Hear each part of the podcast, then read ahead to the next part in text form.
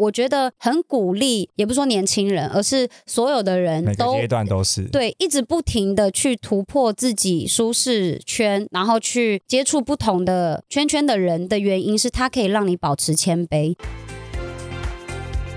大家好，欢迎来到 My My 职人秀，由 My My Studio 所制作。每周二将由主持人 Charlie 为您带来专家职人的精彩故事。Hello，大家好，欢迎收听《麦麦职人秀》，我是主持人 Charlie 黄晨玉。今天这一集呢，主题非常的特别，会横跨了媒体品牌以及网红行销。因为我们今天邀请到的来宾呢，过去在 TVBS 担任总经理、专案秘书，然后呢也是电商品牌的 CEO，同时也是六十几家公司的品牌策略顾问，然后毕业于交大传播科技所，然后也是非常知名的企业以及大学讲师。让我们欢迎今天的大来宾 Sarah 莎拉老师，欢迎。嗨嗨，Charlie。嗨，我觉得今天真的非常开心啊，因为我们跟莎拉老师的缘分到底怎么认识？你自己讲，我们第一次怎么见面认识的？好，这是我在前段时间决定要开我的 podcast，然后我上网搜寻，跟我朋友推荐，他们说如果要录的话，最棒的一个选择就是来有一间号称台北最美录音室的麦麦，然后就推荐我这间，我就来就寻那个正常管道在官网上面预定。后来在录音的时候，那天刚好 Charlie 在，他就进来就闲聊说，哎，我帮你设定一下麦克风。他说你是要录什么节目？他一想说，哎，又是一个韭菜来了，就是应该没有要录什么重要的。然后我就说，哦，我准备了一个我的访纲跟我的那个节目的企划。他说，好，那不然给我看一下。然后我就转过去给他看。他说，这个会不会有点太完整了？这第一集嘛。对，这个水很深，内容很完整、很丰富，这，样。我们就那一天聊了很多，很开心。对，因为这样，所以后来蛮多邀约的来宾，我们都是约在麦麦这边录音，然后大家都觉得这边的空间很舒服，器具啊，就设备都非常的专业，然后就觉得很推荐大家，如果要做 podcast 可以来。耶然后我想要爆一个料，嗯 什么？第一次见面的时候，那时候你好像是干嘛？你去 刚做完脸吗？对对对。然后就的打扮的比较朴素，然后就听那时候的来宾讲说，这不是莎拉老师平常的样子，嗯然后很少人有看到他这一面，所以我我也算是蛮特别，能够看到莎拉老师私底下的样子吗？这个部分啊，请那个总监帮我把这段剪掉。对我平常出去是蛮注重形象，那一天是真的，因为是跟我非常好的朋友，我们那录原味时代那一集，对，第一集，对，所以就素颜，然后穿了一个很像睡衣的形式出现。然后那个时候他要加我 IG，就 Charlie 说，那不然我们之后可以聊一下异业合作。我说死不加，死死不秀出来。先不要，等下次我那个郑重登场的时候，你再加我 IG，比较能联想这是本人。然后下次看到说，哎，上次那个是你吗？你上上次是谁啊？上次那是我助理。你是你你妹妹对对对，我那时候刚好不在台湾，就先让人家帮我来录一下。OK，我就觉得你这样，你这样人家听不下去。不会啊，我哎、我觉得，但我有我我认真要说，我觉得莎莎老师算是跟我自己的圈子蛮不重叠的，因为我自己过去不在品牌，然后也对行销这个领域也比较陌生。但我觉得那时候聊了很多，会知道说他其实在做企划这件事情，他是写的非常非常完整。所以我当初看到那个访纲，我就知道说这个节目会中，然后也如我当初所料嘛，第一集就陈宁吉言，对对对，第一集就我觉得下载量就破千，然后上了商业榜的二十五，对，二十五。还是二十三，反正就是嗯。算是一个后起新秀啦，就崛起非常快的节目，对吧、然后也帮沙拉老师工上一下，他的 p a c k a g e 节目叫做《沙拉老师说不要。不》，要，对，对，不要为什么不要？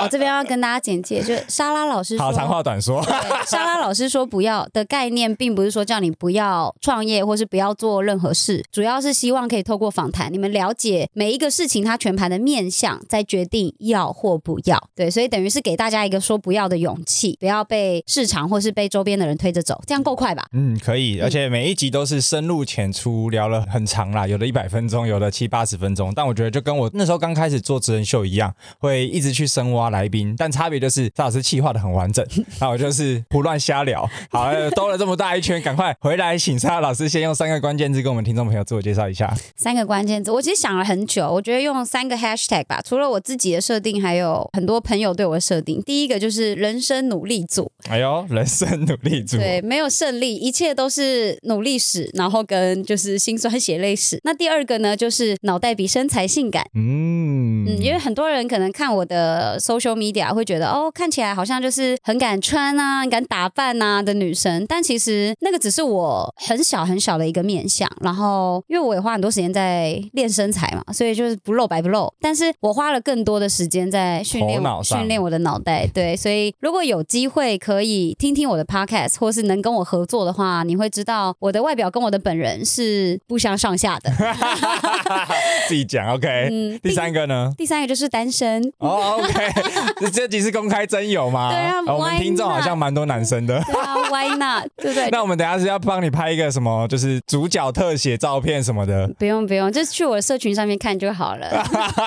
相信大家应该会很满意的，而且我也很会煮饭，我相信未来如果公婆也会很满意的。呃，而且我看有强迫症，就是每天早餐还要排版啊，或者什么摆盘摆盘一下这样。但我觉得回到第一个 hashtag 就是人生努力组，呃，怎么说呢？应该是说每一个历程，从就学的阶段，然后到就业的阶段，其实我的所有的经历或是努力，都是摊在阳光之下。虽然 Charlie 说在节目之前想要做一点我的个人调查，有点难调查到一些详细的资讯，但我觉得主要原因是因为我就是从员工就职员嘛，从 TVBS 的员工开始去切入职场，所以没有很多相关的，比如说创业或是产业的报道，其实算是相对合理的。但如果认真去问的话，我的同才、我同期一起工作或者是一起打拼的伙伴们，其实都可以问到很多关于我这个人做人或做事的一些 detail 啦。所以封号，的那一类的，所以说人生努力组我觉得不为过，因为从大学就是系学会会长嘛，然后又去华硕实习，然后又当学校议会的委员，然后那时候用了课余的时间准备考试，然后考上交大研究所。那念研究所也是尽量在两年之内的时间准时毕业，然后进入职场。那我进入职场之后的所有的内容，其实也都可以跟大家分享。对，那我觉得每一段历程都有点是我把一年当做三年、五年在用，所以我觉得说人生努力组真的是不为过啦。嗯，这点我觉得跟我最近看的一个剧很雷同，或者是他的人设背景有点像，好像叫《请叫我总监》吧，反正一个大陆剧。哦，对，然后是，反正他也是白手，然后从职员，从执行长秘书开始干，然后干了三年秘书，然后转去做投资人，然后很快速的就又变成是一个超级卓越的投资人。嗯我嗯觉得这立场很像，就是沙老师的背景跟可能我们从之前的有些来宾，他们是从学生时期就开始创业嗯的那个路径不太一样，但我觉得这种类型的人可能更贴近就是大家，因为其实每一个人都在自己的岗位上很努力，只是有没有用对方法或者是选对决策。我觉得至少从沙老师的历程来看，说你其实在每一个职涯的节点，其实都有一些事前的布局跟规划，是，所以达到你的目标的时候，你就很快的转移到下一个目标去。所以其实待会我们也会还好好聊聊这一段。那我先帮大家起底一下这个莎拉老师的背景呢，就是毕业于辅大英文系以及交大传科所，然后就如同刚才讲到的是，其实你在学生时期就做了很多很多的尝试嘛，包含刚才提到的系学会会长啦，然后实习啊各种的一些经验。所以其实我自己其实很好奇，就是因为其实你在辅大的时候是念的英文系，嗯但从到考到交大是直接转移到新的一个方向，是，那这个当中的过程，因为我相信有些学生阶段的人，大家也都会有一个职涯迷茫，或者是到底未来有什么选择，所以可不可以跟我们分享一下当初在从大学转到研究所这一段的故事？嗯，大学到研究所这一段蛮神奇的，因为其实我的父母他们是一直非常希望我可以考研究所，因为我哥哥就是大学就有推甄上台大新闻所，他们就觉得这是一个对他们。榜样。这是一个好本，他们就觉得这是一个很棒的路径。那最好你毕业之后就去考个公务员，有没有？然后哦人生可以很稳定。就我们是这种家庭的背景。那我那时候其实蛮反骨的，就是我不觉得考研究所对我来说是一个选择，或是是一个我想要做的事情。我只是很想要赶快进入市场，因为我认为我自己本身是一个 people person，我很适合做品牌跟公关相关的操作，然后也很适合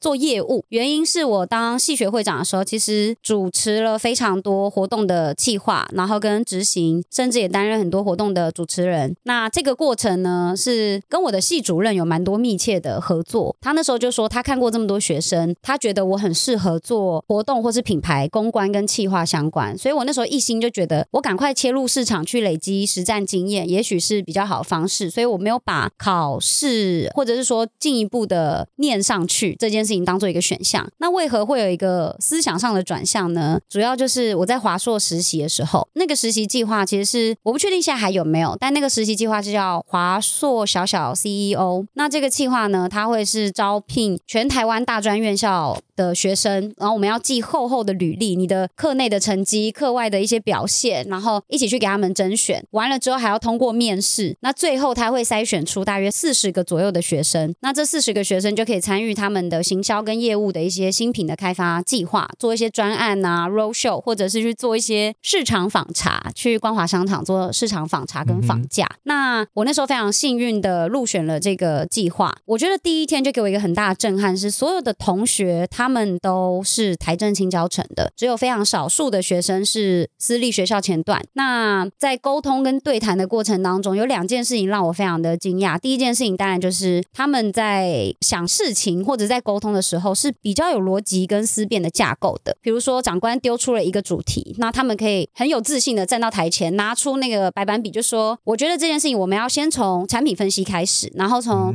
受众的这个分群，那分群之后，我们做了 profile 的设定之后，我们要去把产品线怎么样子？我整个想说，嘿，好，其实他讲的东西我也会，但是我没有办法像他这样子的条理跟表达。然后我们在讨论一些专案或企划的提议过程的时候，他们提出的想法也是可以从不只是单一面向，他们可以从不同的切角去环绕，然后去看这个东西有没有其他发展方向。这是第一点让我非常惊讶，是他们的逻辑思辨能力是我远远不及的。那第二点是圈层，就我在那时候感受到圈层的震撼，是因为他们都是好学校的学生，但我没有想到的是，我们都靠着面试，然后进到了这个 program，但他们其实他们从高中啊，就是北医女、建中、成功、附中都已经早就互相认识了，所以他们就哎，那个时候我们一起举办那个什么联发舞会啊，我们有一起办什么联谊，然后什么，然后哦，对，你在正大，那你的那个老师是谁？你的同学是谁？我就觉得小小年纪这个事情让我非常震撼，是我完全插不上话。这个已经不是你优不优幽默，然后你讲的东西有没有料这件事，而是他们会需要先知道你跟我是同类人，他才会想要跟你去进行更多的对话。那我觉得这个圈层让我认知到有一些事情，我可能需要先去做一点累积跟调整才有办法。那加上我大学的科系是做英国文学跟语言学相关的研究主轴，那我自己本身我喜欢语言，但是我没有那么大的热忱要去研究文学深度的文本分析，或者是去做文本批判啊等等。所以我觉得，如果担任教职不是我有意向想前往的事情，就是教英文相关的东西，也许我应该要累积另外一个专业的工作技能。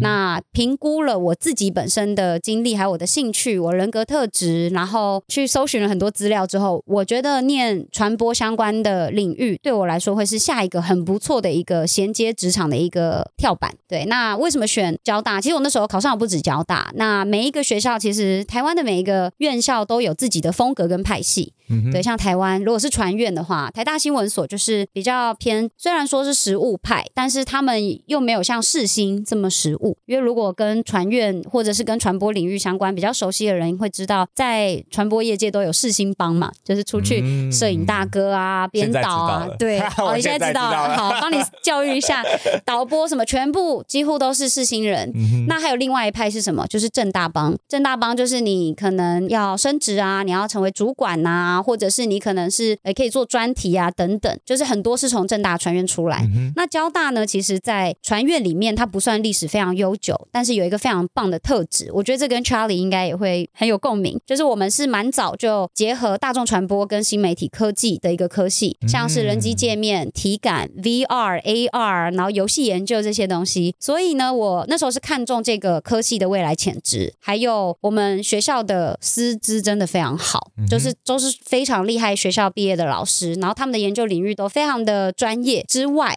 政府跟学校其实投注了非常多资源在我们系上，顺便帮我们系做一下大家的宣传。对，对，我们在竹北有一个传播科技学院的，就是独立的一个校区，竹北的客家学院。那我们是做成土楼的形状，看起来很传统，但是里面的器材跟就是产品的设备都是非常先进。我们有一个花三四千万打造的虚拟摄影棚，然后我们有，对我们学校有虚拟摄影棚，这很先进哎，非常先进。所以我们很早我们在学校就可以体验，我们如果选的是实物课，我们就可以做一个。就是结合绿贝去做的一个实境的节目。嗯然后我们也有很多那个眼动仪，就一台要两三百万哦，它就是可以去做可能像是平台或是网页的这种使用者研究。那我们学校就有好几台，因为我们学校有非常强的认知研究领域的专家，嗯是我们的指导老师其中之一。我觉得 Sarah 真的是一个非常爱笑的好学生，对，很喜欢母校。但我觉得你刚才讲的这一段啊，我有很多很多的共鸣。是，我觉得第一个就是所谓的舒适圈，因为你是在大学的时候就开始，呃，因为你刚才提到很大的一个启发是参与华硕的这个呃 CEO 的 program，嗯，对，那它其实还可以让你接触到校外的人士，而且远离自己原本的那个同温层。因为我在我记得大四吧，也有类似的经验，嗯。但我那时候不是在华硕，那时候是在飞捷科技，嗯。它有一个暑期的类似一个繁星 program，对，那就是陆续去参加这些活动的时候，你才会发现说，哎，原来我在我自己的小圈圈里面可能是一个很不错的人了，或是表现蛮好的学生，但到另外一个圈子之后才会发现说，哎，怎么自己好像就跟其他人比起来，就真的略显逊色。包括你刚才提到那种组织架构啦，或者是临场反应，或者是遇到机会他们很敢勇于站出来的那个企图心，我觉得这个也是我，就是我自己也是化工，虽然我都是念同样，但从化工学士到硕士那一段期间，我有大量的参与几个类似的活动，所以我觉得还蛮鼓励年轻朋友们，就真的可以去多参加校外的 program，而且尤其现在其实越来越多了，真的好多好多，真的是可以协助大家拓展舒适圈跟人脉。因为刚才延伸讲到第二个就是所谓的圈子，对，不管学校本身会有一个派系出来，或是各个学校之间本来也就都有，然后甚至是你在参与的这些社群。或者是这些 program，它其实某种程度也有这种届，就是几届几届嘛，因为他们通常都不会是只办一届，而是好几届。嗯可能像台大有非常什么 CTPS 的解决问题课程，嗯然后有 John Star 或者是 Exchange 有各种社群，他们就是一直会办下去。某种程度，它也变成是一个人脉库。嗯那其实你就就很容易的去，不管进到职场或者是在每一个阶段都有一些帮助。嗯然后再来就是刚刚提到的这个，为什么选择交大科传？然后我觉得讲到一个很关键，你说跟我很有共感，就是新媒体。然后我有注意到你在一四年毕业的论文，你就写了未来是个人品牌崛起，或者是就是传统的品牌已经会慢慢式微，嗯然后个人品牌会更崛起，然后去扩散、加强所谓的雇主品牌的这个影响力。嗯，是，我觉得那时候这个一四年就看到这个，我觉真的是在启迪我，我傻爆眼。是超级早就有这个概念的，而且那时候。个人品牌的意识可能也还没有这么强烈，嗯甚至可能还没有萌芽。嗯我我我有点忘记是几年前才开始出来的。嗯，对，所以我觉得算是真的是走的很前面。所以如果对于新科技有兴趣，可以去考虑交大的 科传所。我真的很推我们的学校，是因为我们的教授真的都是非常实打实的训练过程出身的，所以他们训练我们的过程也非常的很国外念研究所的那种感觉。嗯，其实有很多台湾的学校的研究所，我们要占学校，我只是讲每一个风格跟派系不同。有一些老师他们还是会有点像大学的教课方式，他可能一个学期可以让学生修十几、二十个学分，甚至更多。那他会是像以前大学的讲课方式，是老师来讲，老师来教，老师跟你分享跟切入他的观点。但在我们学校不是，我们一个学期就最多顶。就是九个学分，就等于三堂课，因为一堂课一个礼拜是三个小时嘛，我们差不多人生就已经要枯竭，真的 要升华了。因为我们比如说一堂课，其中一堂课我们是一个礼拜，他会给你一到两百页的英文 reading，而且是很难的那种哦。那你要念完，比如说每一个礼拜一上课，你礼拜天晚上的几点之前，你要把你的 reflection，就是你针对这个礼拜 reading 有什么样子的想法，然后有什么样的认知，还有你有什么样的观点切角啊，跟不同的讨论，与作者相同或是不同的支持点是什么？把这个 paper 写完，然后寄给老师。隔天礼拜一上课，我们在课堂上，老师基本上是一个有点像是评审的角色，他就站在远方嘛，因为他最了解这整个文本里面的内容，他就会请大家说：“哎，我们现在讲到这一段，有没有人有任何的想法或观点？那比如说，哎，Charlie 讲完，有没有人反对他的？下一个人就要来点出。就在这个讨论的过程中，你会逼自己去发言，你不发言，你这堂课就只能。低分过，就是你该教的东西有教，但是你并没有在课堂上去分享你的想法。观点，对很多你的观点。思辨的过程呢，这其实跟国外的教学方式很像，没因为我去维也纳交换过一个学期，嗯，然后他们的类型也都比较像是这种，都是是。一定都有报告，对。然后反正不管怎么样，就是很多很常在 debate，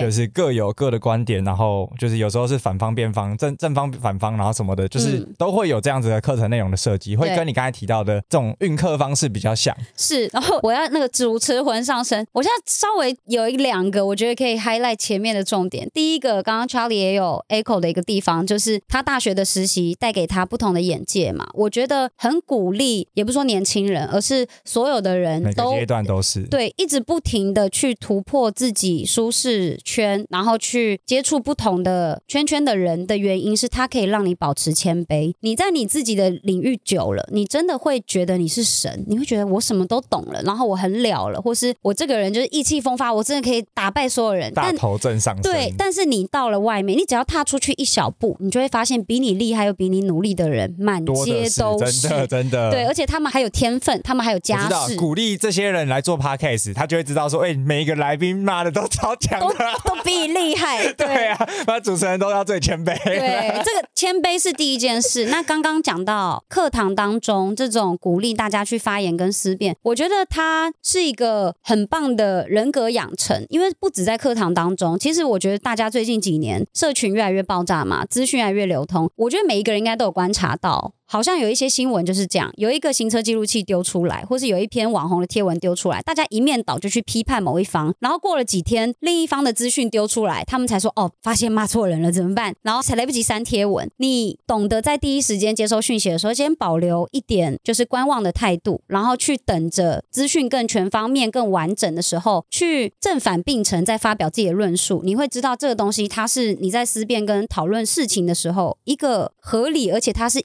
应该正常要有的流程，而不应该看到一点光影就要杀出去，就要去把人家打败那种感觉。所以我觉得学校这个是一个学校试读教育，但是其实它延伸到人格教育跟面对社会当中我们的所有的人际应对都很重要。嗯，我我觉得刚才点就是、因为所有的事情都不是一体一面或是一体两面，它其实会有很多的观点，而且它其实是一个立体的角度。嗯，那所以像刚才讲到，就是可能我们某时候在看，就是不能只看我们自己认知的这一面，真的要多方看每一个面相，然后去提升自己对于事件解读的这个观点跟角度。我觉得它会是一个人格特质的养成，然后并且我觉得在那个过程当中，很大一部分是有关于企图心，嗯尤嗯，其是在你刚刚的那个形容的情境里头，如果你不勇敢的举手或者是发言，因为我觉得我我记得我那是在国外更差的是，我举手我是要全英文，讲英文对，嗯然后我们英文。就是对比这种西方国家本来就不是这么的好，所以那个压力更之庞大。嗯对，我觉得那个会是出国留学大家都要先跨出的第一步。是，对，要先建立自己说英文的自信。但有些人可能家境好或什么，可能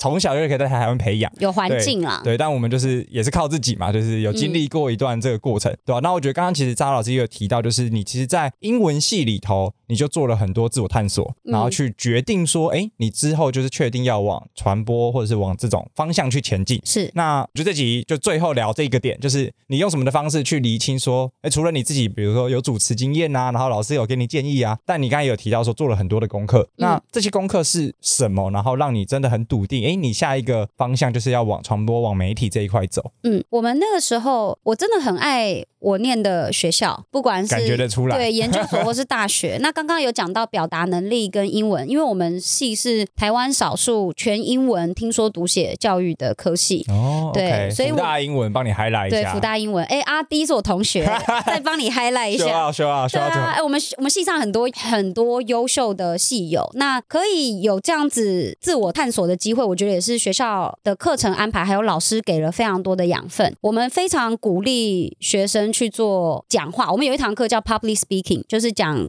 英文的公开演说的课程。你要讲一个东西，你要有一个主题可以讲嘛，嗯所以老师是鼓励我们去研究自己有兴趣的东西，然后把它包装，然后并且架构成一个完整的简报。然后去 present 给全班，而且是用全英文的方式。那这个过程，我从中发现我自己的胆量，面对人群的时候不会怯场，不会害怕，甚至我在口语表达上，我可以预先的先去设想我接下来要讲的段落，然后跟我可以不断的去总结现场的所有的状况，然后跟不同的要点有哪些，这是一个发掘过程。那另外有讲到说是透过什么样子的方式去探索。那时候我们系上有安排很多像是系友回来的演讲分享。享，我们叫 alumni talk。那学长姐们来自于各个不同的领域，有人英文系毕业去做国际贸易，有人是去可能半导体电子公司，有人是去做公关媒体，或者是去做广告相关的。那他们回来分享，其实同学们是可以自己决定要不要参加的。我是都会去听，因为你学习跟。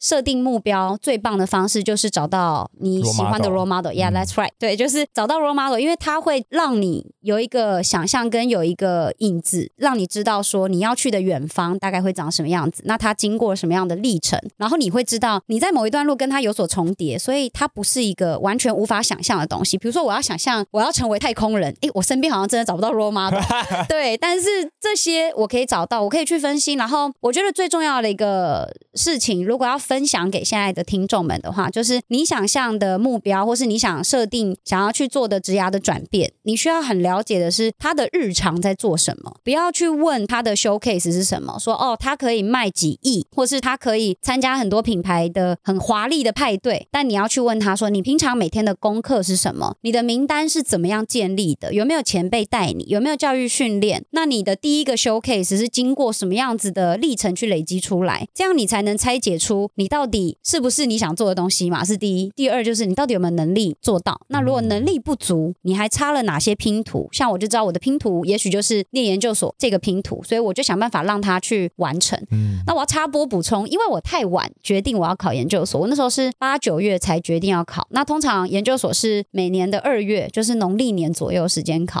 所以这样等于就半年的时间准备一个跨领域的研究所的考试。哎，很强哎，是学霸来着是吗？非常硬哎，我要给大家的一个，我分享这件事情，并不是我要跟大家炫耀我很会念书，而是我要跟大家讲，我其实是一个有点类似学渣心态的人。我没有很喜欢念书，然后我的念书都有点偏向就是啊，就是有过就好了。但我比我我觉得比较像是，当你设定好目标，你就会全力拼到就是义无反顾，让自己不会后悔。对。的这种态度，我设好目标，我去拆解目标当中的路程之后，我就扎实的做好每一件事情。说你说我真的特别聪明，或是做的比别人快嘛？我觉得也不是，只是我每一步都有做到。那个楼梯有一百阶，我觉得每一阶都会踩到，总共。要念多少本书才能考上？我就是想办法让这半年把它念完，所以我是完全断绝所有的社交。学校同学，我一下课就没有人看到我，因为我都在 K 书中心，不然就是在补课教室，因为我有很多课程都落掉嘛，所以对我有非常多的课是函授在小电脑前面慢慢蹲完的。我也经历过一小段那个时光，考考研究所，大家应该都有这种补习的阶段，很痛苦，真的很痛苦。对，OK，嗯，但我觉得这个从 Sarah 刚才分享的这一整段，其实很关键，就是找到一个 role model 去拆解。然后我觉得刚才很讲到很重要一点，就是他的日常到底在干嘛。对，所以之后的节目我们也会来拆解到底莎老师平常做品牌顾问的日常，因为这个也是我真正很好奇的。因为虽然你的经历有很多的 showcase，有非常非常多很不可思议的一些操作案例，但我觉得关键都是你平常做什么，跟你刚才提到的到底零到一，你花了哪些努力，整合了什么资源，那个路程。是什么？我觉得这个会是更难能可贵，而且是更值得大家参考的，不然都会变成是幸存者偏差。大家只看到好的结果，但不晓得他前面踩了多少的努力，或者是经历了多少的挫折，才有今天的这个成绩。然后说，我觉得今天这一集呢，沙老师跟我们聊了他在求学阶段的这些很多做选择的方式，以及探索自我的过程。我觉得这段经历其实非常适合年轻朋友，但也不见得是年轻朋友，因为我觉得每个人的一生一直都在做自我探索，然后不断的找到自己真正感兴趣以及喜爱的。事情热爱的事情，我觉得是非常非常重要的。所以从沙老师的经历来看，会觉得你好像一直都在做自己喜欢的事情，然后一直持续到现在，所以感觉每天都过得很开心。对，然后对啊，所以我觉得下一集呢，沙拉老师会再跟我们分享他怎么从交大传科所，然后进到 TVBS 担任总经理的专案秘书。我觉得这一段过程也是非常的奇幻旅程。所以呢，感谢你收听我们今天的节目。如果你喜欢我们节目，欢迎点选订阅及追踪，也记得给我们五星好评。我们就下期节目见，大家拜拜，拜拜。如果你喜欢今天的节目内容，欢迎按下订阅及追踪，并上 Apple Podcast 留下五星评价。如果你有任何问题或是反馈，也可以直接私讯我的 IG，让我知道哟。我们下集节目见，拜拜。